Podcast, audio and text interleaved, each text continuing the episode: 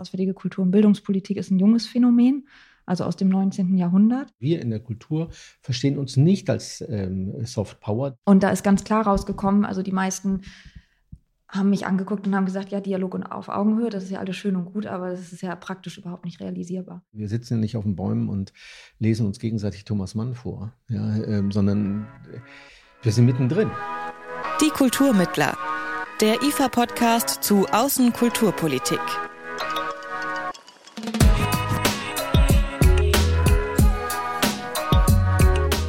Und herzlich willkommen zur ersten Folge von Die Kulturmittler, dem IFA-Podcast zur Außenkulturpolitik. Ich bin Jan-Philipp Wilhelm und freue mich sehr, dass es nun losgeht mit diesem taufrischen Podcast.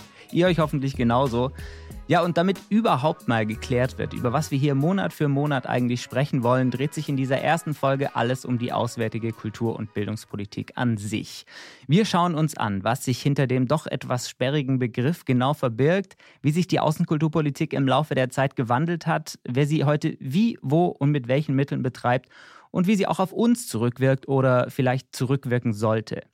Dabei wollen wir natürlich nicht die kritischen Punkte und die Spannungsfelder aussparen. Zum Beispiel fragen wir, was passiert, wenn kulturelle Zusammenarbeit auf politische und wirtschaftliche Interessen stößt und ob es den vielbeschworenen Dialog auf Augenhöhe mit sogenannten Entwicklungs- und Schwellenländern überhaupt geben kann.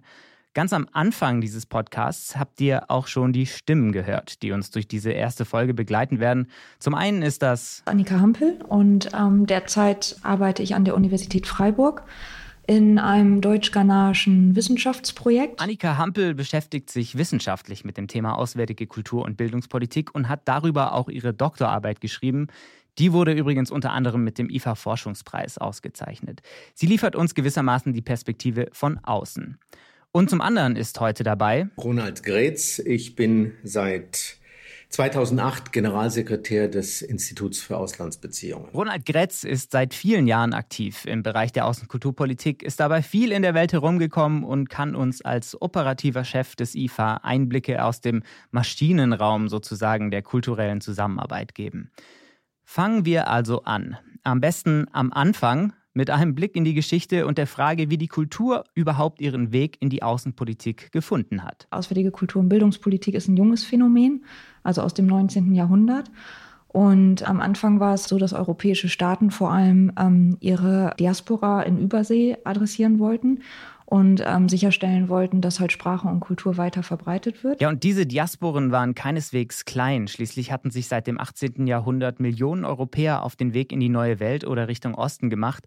Und durch Kultur- und Sprachprogramme den Kontakt zu halten, wurde ihren Heimatländern dann im 19. Jahrhundert immer wichtiger. Zur gleichen Zeit waren nämlich die Staaten Europas damit beschäftigt, ihre jeweilige nationale Identität gegenüber ihren Nachbarn zu definieren. Neben Grenzziehungen und diplomatischen Verhandlungen spielten Kultur und Bildung dabei eine immer größere Rolle. Doch was als Versuch begann, für Verständigung mit der Diaspora zu sorgen, wurde dann im zunehmend feindseligen Klima in Europa Anfang des 20. Jahrhunderts von knallharten außenpolitischen Interessen in Beschlag genommen.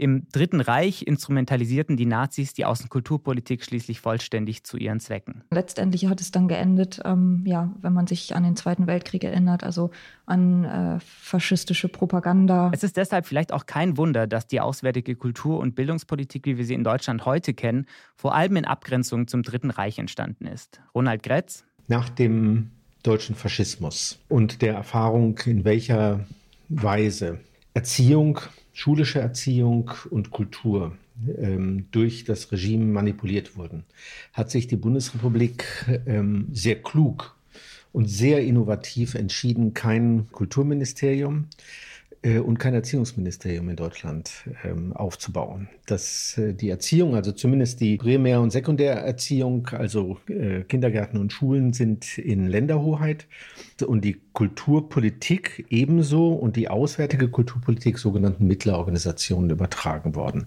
Mittlerorganisationen wie das IFA, wie das Goethe-Institut, der Deutsche Akademische Austauschdienst, die Alexander von Humboldt Stiftung, ähm, wenn Sie so wollen, im Medienbereich auch die Deutsche Welle oder die Deutsche UNESCO-Kommission sind So verstehen wir uns äh, zivilgesellschaftliche Organisationen. Um also einer erneuten Instrumentalisierung durch den Staat vorzubeugen, übertrug die Bundesrepublik die Außenkulturpolitik von Beginn an unabhängigen Mittlerorganisationen, von denen Ronald Kretz eben einige aufgezählt hat. Das wichtigste Ziel damals war, verloren gegangenes Vertrauen im Ausland wieder aufzubauen. Nach dem Zweiten Weltkrieg war es so, dass, ähm, ja, dass es schlicht und ergreifend in der auswärtigen Kultur- und Bildungspolitik darum ging, das Deutschlandbild äh, neu neu zu präsentieren, also einfach auch ähm, wieder Sympathien für Deutschland äh, zu gewinnen und auch die Reputation von Deutschland im Ausland wiederherzustellen, ne? ähm, die ja durch den Zweiten Weltkrieg einfach ähm, ja, gebrochen war. Ja, und bis heute ist diese Übertragung der Außenkulturpolitik an unabhängige Mittlerorganisationen übrigens eine deutsche Besonderheit. Es ist zwar schon so, dass die Gelder, mit denen IFA, DAAD, Goethe und Co. ihre Projekte finanzieren, vom Auswärtigen Amt kommen, doch anders als in vielen anderen europäischen Ländern hat das Außenministerium hierzulande keine Weisungsbefugnis, welche Projekte durchgeführt werden und welche nicht. Ronald Gretz? Das kann man, glaube ich, sagen, dass diese Art von Konstruktion ein absolutes Erfolgsmodell geworden ist. Es schafft nämlich etwas, was andere, wenn das von Staaten organisiert wird, sagen wir, das Außenministerium betreibt das, es hat einen entscheidenden Vorteil, denn wir sind nicht Staat äh, und genießen dadurch bei unseren Partnern per se ein großes Vertrauen. Und wenn sie heute in die Welt gehen und Sie fragen nach den deutschen auswärtigen Kulturbeziehungen, wird Ihnen jeder sofort sagen, dass das ein großes, sehr aktives Netzwerk ist und dass der Ruf, den Deutschland damit, auch nachdem wir dann nach dem Zweiten Weltkrieg wieder in die zivilisierte Gesellschaft zurückgefunden haben, wie, wie gut dieser Ruf dadurch aufgebaut wurde. Doch heißt das noch lange nicht, dass sich die deutsche auswärtige Kultur- und Bildungspolitik seit Gründung der Bundesrepublik nicht weiterentwickelt und gewandelt hätte. Im Gegenteil, sagt Annika Hampel. In den 70er Jahren ist ein Umbruch passiert. Ähm, da kam dann das erste Mal zur Sprache, dass es nicht nur um diesen reinen Kunst- und Kulturexport geht und darum, Herzen und Köpfe anderer Nationen für sein eigenes Land zu gewinnen, sondern dass es auch um Dialog, um Zusammenarbeit und um Austausch gehen sollte. Bis heute, so Annika Hampel, bewegt sich die deutsche Außenkulturpolitik zwischen diesen beiden Ausrichtungen. Also zwischen dem Ziel, einerseits im Ausland ein gewisses positives, modernes Deutschlandbild zu vermitteln und dem Versuch andererseits, sich mit Menschen und Ländern kulturell auszutauschen und in Dialog zu treten. Und welche dieser Richtungen gerade überwiege, sagt Hampel, würde auch mit der politischen Ausrichtung im Auswärtigen Amt zusammenhängen. Joschka Fischer war sehr für den Dialog und hat dann auch eine Konzeption 2000 entwickelt, äh, wo ganz klar ähm, das auch zum Ausdruck kam mit diesem berühmt-berüchtigten Wort Zweibahnstraße. Und ne, also es ist keine Einbahnstraße mehr.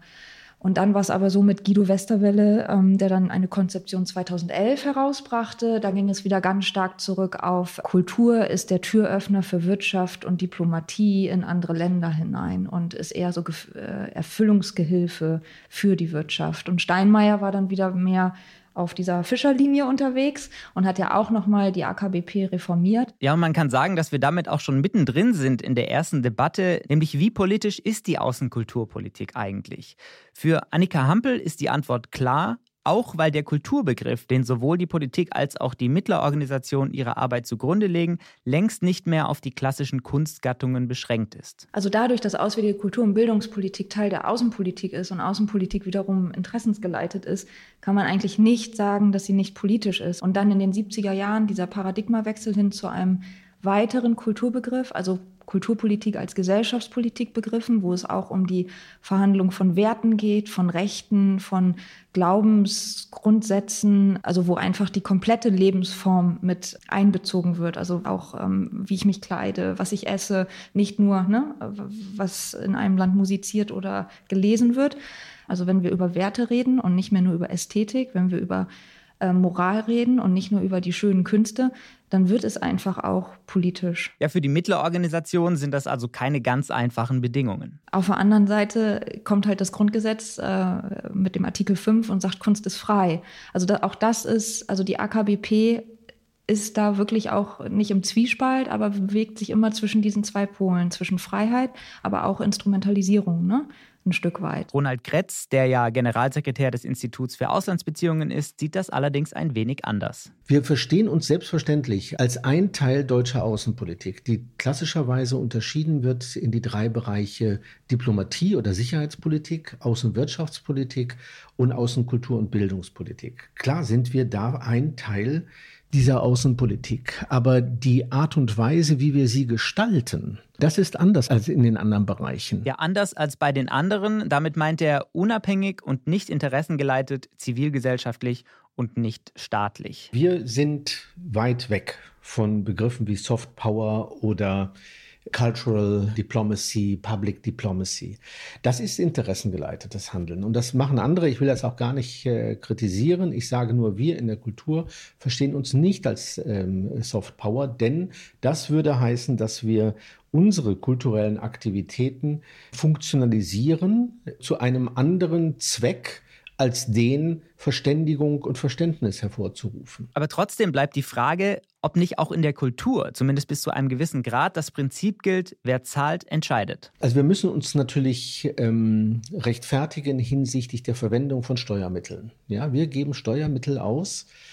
Ähm, wir geben auch nicht in meinem Verständnis Mittel des Auswärtigen Amts oder der Bundesregierung aus, sondern wir geben Steuermittel aus. Ja, das heißt, das ist wieder der Bezug zu, zur Gesellschaft äh, und nicht zur Regierung. Wir sagen auch, wir arbeiten regierungsfern, aber gesellschaftsnah. Aber ist es nicht so, dass wer Steuermittel ausgibt, auch messbare Erfolge vorlegen können muss? Es ist nicht so einfach messbar in den normalen Verfahren von Evaluationen, weil sie nur zu einem bestimmten Teil das, was wir tun, quantitativ ähm, wertschätzen können. Wir, wir können natürlich sagen, wie viele Personen haben die Ausstellungen des IFA in dem und dem Jahr besucht.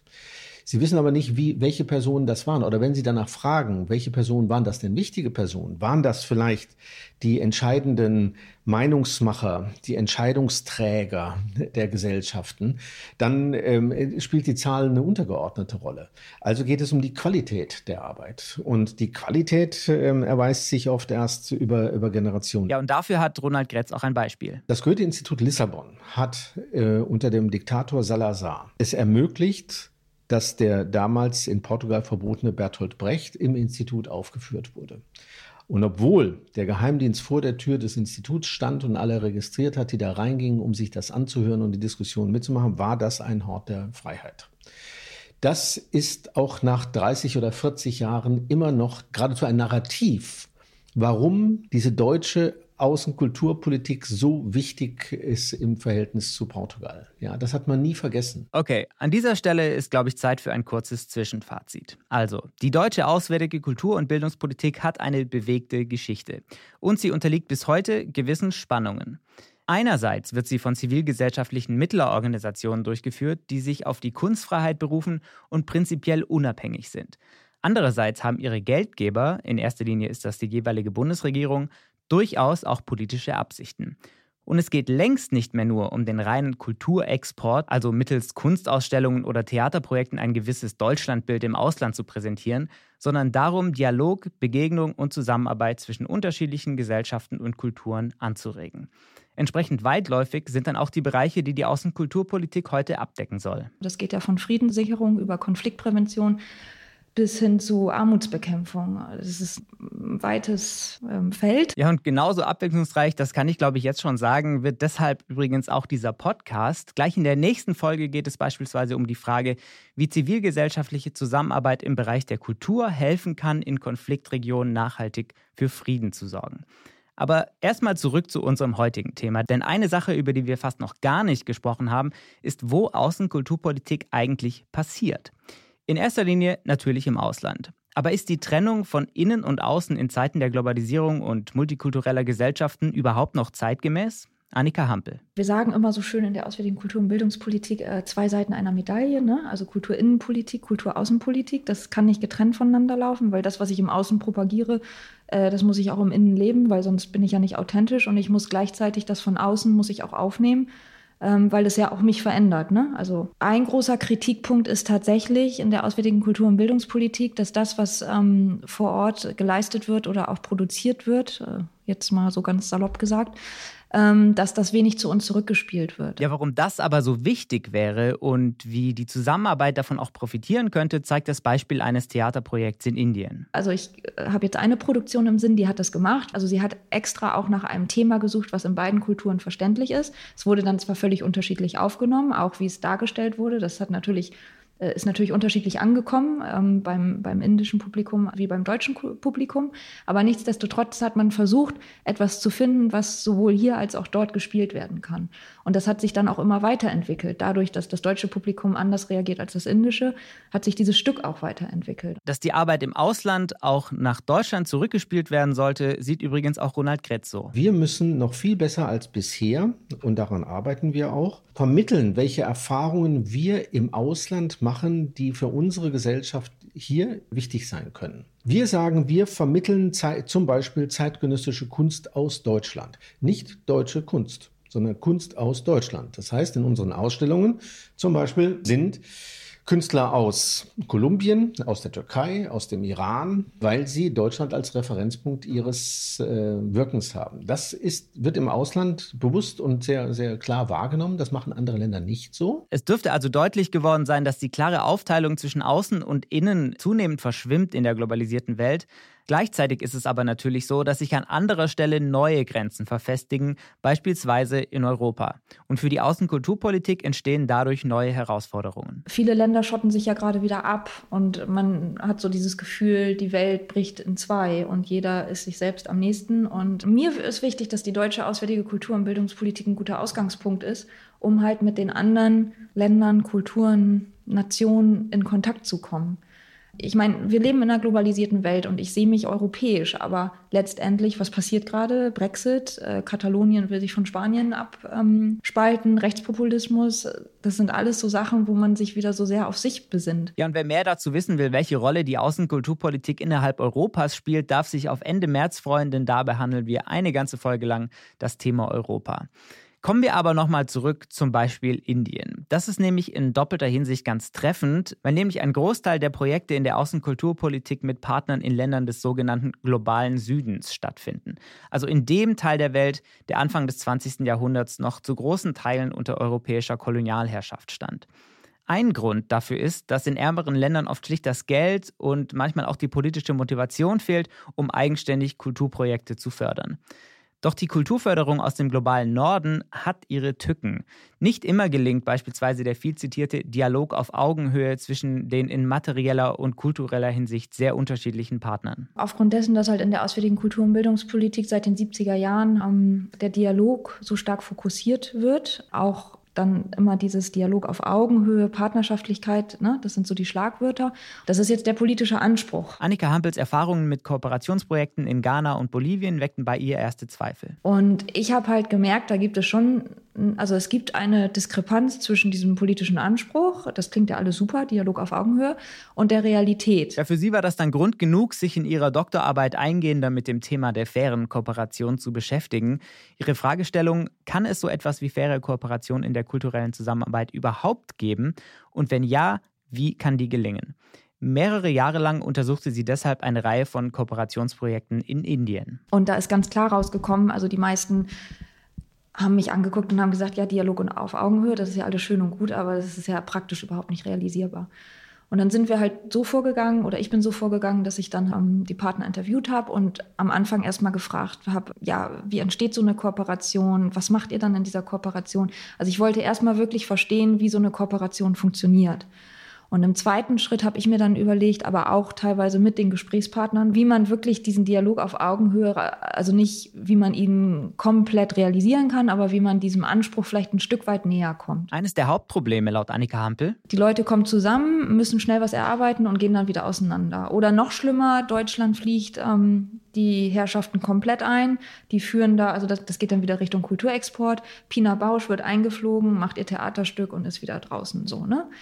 Da bin ich dann rangegangen und habe Handlungsempfehlungen erstellt, 13 Stück, wie man es vielleicht ein bisschen besser oder ja, einfach ähm, mehr hin zu diesem politischen Anspruch bringen könnte. Und hier ist Ihre wichtigste Erkenntnis. Es gab eigentlich keine Kooperation, die irgendwann an einem kritischen Punkt war. Ähm, das spricht man aber nicht an. Und selbst wenn man diesen kritischen Punkt überschritten hat und eigentlich schon gesagt hat, diese Kooperation ist, also die ist zum Scheitern verurteilt, man hat das zu Ende gemacht, man, weil man ja nicht dem Förderer sagen wollte, ja, jetzt hast du mir 10.000 Euro gegeben, aber sorry, die sind weg und ich habe jetzt auch nichts, was ich Ihnen hier präsentieren kann. Also dieses Scheitern, das muss man nicht tabuisieren, sondern auch mal ansprechen, weil letztendlich haben alle gesagt, ähm, wenn, wenn eine Kooperation scheitert oder unsere kritischen Punkte, die haben uns am weitesten gebracht. Und das wäre eigentlich auch wichtig zu teilen. Und außerdem? Man muss von dieser Projektfinanzierung weg. Also man muss hin zu einer Pro Prozessfinanzierung, dass man wirklich mehr den Prozess fokussiert und sagt, ja, okay, dann brauche ich jetzt mal eben 30.000, dann werden halt weniger Kooperationen gefördert. Aber dann macht es vielleicht auch, also langfristig wird es dann auch ein Erfolg, weil wir können uns tatsächlich mal kennenlernen und müssen nicht äh, Tag eins, äh, okay, ich bin Annika, du bist Malik und ähm, jetzt am nächsten Tag, wir müssen loslegen, weil in zwei Wochen müssen wir was präsentieren. Ja, und laut Ronald Gretz sind diese Kritikpunkte auch schon bei den Mittlerorganisationen angekommen. Wir haben hier intern ein äh, Motto, das ein Kollege mal äh, geprägt hat, der fand ich sehr klug sagte, äh, nicht nur Projekte machen, aus Projekten etwas machen. Also das Ende des Projekts ist eigentlich der Anfang unserer äh, dann folgende Arbeit. Er sieht eine wichtige Aufgabe der Außenkulturpolitik auch darin, die Entwicklung des globalen Südens zu unterstützen. Im Bereich der, der Entwicklungspolitik sehe ich unsere Aufgabe zum Beispiel darin, zu helfen, Zugänge zur Kultur zu ermöglichen. Also alles, was in diesem Bereich Arbeit von Museen ist, ja, von Museumspädagogik über die Art und Weise, wie etwas dargestellt wird, als kulturelles Erbe ähm, behandelt wird. Ähm, dazu gehören zum Beispiel auch Fortbildung, sagen wir, von, von Kuratoren. Ja, und die Diskussion um Museen und kulturelles Erbe im und aus dem globalen Süden könnte übrigens aktueller nicht sein. Das Thema Restitution, also die Rückgabe von in der Kolonialzeit geraubten Kulturgütern an ihre Herkunftsorte, wird in Deutschland und auch in anderen europäischen Ländern ja ohnehin seit einiger Zeit heiß diskutiert. Und erst vor wenigen Tagen hat das Auswärtige Amt verkündet, eine neue Agentur für internationale Museumskooperation zu gründen. Eines der Ziele ist insbesondere afrikanische Länder dabei zu unterstützen, ihre eigenen Museumslandschaften aufzubauen. Ronald Gretz vom IFA begrüßt die Einrichtung einer solchen Agentur, mahnt aber auch zu Vorsicht. Wir müssen da sehr vorsichtig sein, ähm, weil wir nicht aus einer Westperspektive das machen dürfen. Also das Ziel, Museumsstrukturen in Afrika aufzubauen, weil die zu wenig Museen haben, setzt ja voraus, dass das Museum eine Form ist kultureller Tra äh, Tradierung, die vielleicht gar nicht afrikanisch oder nicht diesen Kulturen entsprechen, weil sie oraler sind, weil sie keinen Unterschied machen, zum Beispiel zwischen Kunst und Kunsthandwerk, ähm, weil sie ihre Dinge nicht in Gebäude, in Vitrinen äh, stellen, um dann hinzugehen und sie sich anzugucken, sondern die auf eine andere Art und Weise leben. All das müssen wir berücksichtigen, müssen wir auch viel von lernen. Ja, aber dennoch meint er, sollte die deutsche Außenkulturpolitik dort mitgestalten, wo es gewünscht wird. Aber dann zu diskutieren, welche Bedeutung kulturelles Erbe, wie auch immer es organisiert wird oder verstanden wird, wie das eine gesamte Welt verändern, verbessern kann, ja, das, das können wir schon diskutieren. Sagen, wir machen das so und ihr macht es so. Äh, spannend, ja. Wir dürfen nicht äh, kolonial natürlich da auftreten, ja. Ich bin da immer selbstkritisch. Ähm, aber dass wir da eine Funktion ausüben müssen, ähm, das glaube ich schon. Auch Annika Hampel sieht trotz der Kritikpunkte eine wichtige Rolle für die Außenkulturpolitik beim Thema Entwicklung. Kultureller Ausdruck, künstlerische Schaffen ist Teil der Entwicklung. Ne? Also ähm, durch Kultur und Kunst lerne ich mich selbst zu verstehen, äh, lerne ich meine Umf mein Umfeld zu verstehen, meine Gesellschaft, äh, den politischen Zustand meines Landes und kann das dann auch irgendwie einordnen, kann auch über Werte sprechen und kann mich dann auch positionieren sozusagen und auch kritisch positionieren. Und was sie da sagt, gilt sicherlich nicht nur für Entwicklungs- und Schwellenländer im globalen Süden, sondern auch für uns hier in Europa und in Deutschland. Dazu passt auch ein Thema, das das IFA in Zukunft zu einem Schwerpunkt ausbauen möchte. Nochmal Ronald Kretz. Es geht um Polarisierungen, dass diese Welt zunehmend, auch weil sie komplexer wird, weil die Gesellschaften unübersichtlicher werden, immer mehr Antworten, auch politische Antworten gegeben werden in einem ganz einfachen Ja, Nein, gut, böse, richtig, falsch. Also dieses ganze binäre Denken das haben wir, sagen wir, das ist falsch. Wir müssen komplex, in der komplexen Welt Komplexität aushalten und die Antworten sind einfach nicht so schnell zu geben. Und so beginnt dann im besten Fall die Arbeit in der Außenkulturpolitik, nämlich mit Themen aus der Gesellschaft, die uns alle angehen und die das Potenzial haben, für Verständigung über Grenzen hinweg zu sorgen. Denn wer die Introfolge zu diesem Podcast gehört hat, wird sich vielleicht erinnern. Kulturarbeit ist Friedensarbeit. Ganz einfach. Es gibt nichts Wichtigeres als Frieden auf dieser Welt und ich glaube, durch mit Mitteln der Kultur, des kulturellen Austauschs, der kulturellen Kooperation und Koproduktion haben wir ein sehr gutes Instrument, diesen Frieden zu sichern oder herzustellen, einfach weil wir, äh, so profan es klingt, wir bringen Menschen zusammen. Und damit sind wir auch schon am Ende dieser ersten Podcast-Folge von Die Kulturmittler. Fassen wir also einmal zusammen. Wir haben gesprochen über die historische Entwicklung der auswärtigen Kultur- und Bildungspolitik, über das Spannungsfeld zwischen Kulturexport und Kulturdialog, über politische Interessen und über die Tätigkeitsfelder von Außenkulturpolitik, die sich nicht auf Kunst, Theater und Co. beschränken, sondern eben all das umfassen, was für unser Zusammenleben in der globalisierten Welt irgendwie relevant ist. Dazu gehört die Wissenschaft genauso wie die bildende Kunst und die zivile Konfliktbearbeitung genauso wie das Theater. Wir haben außerdem gehört, dass die grenzüberschreitende Zusammenarbeit, vor allem wenn die materiellen Unterschiede zwischen zwei Partnern groß sind, nicht immer ganz einfach ist, dass es aber gute Ansätze und Ideen gibt, damit trotzdem echte und nachhaltige Partnerschaften gelingen können. Für mich als Redakteur, der sich gerade in dieser Welt der kulturellen Zusammenarbeit zurechtfindet, war besonders spannend zu hören, wie selbstreflexiv in der Außenkulturpolitik auch mit der eigenen Arbeit umgegangen wird. Das, was wir machen, ist ja nicht relevant, weil wir es machen, sondern weil es Themen sind, die relevant in dieser Welt sind. Ja? Wir sitzen ja nicht auf den Bäumen und lesen uns gegenseitig Thomas Mann vor, ja? Ähm, sondern wir sind mittendrin. Ja, und damit verabschiede ich mich und lege euch sehr ans Herz, diesen Podcast zu abonnieren, denn dann verpasst ihr garantiert keine zukünftigen Folgen von Die Kulturmittler, dem neuen Podcast des Instituts für Auslandsbeziehungen. Das geht zum Beispiel bei Spotify, Apple Podcast, Deezer oder eben mit eurem Lieblings-Podcatcher. In der nächsten Folge sprechen wir dann ausführlich über die zivile Konfliktbearbeitung in Krisenregionen und dabei vor allem über die besondere Rolle, die Frauen für nachhaltigen Frieden und Sicherheit spielen. Ich bin Jan-Philipp Wilhelm, sage vielen Dank fürs Zuhören, tschüss und bis bald. Die Kulturmittler, der IFA-Podcast zu Außenkulturpolitik.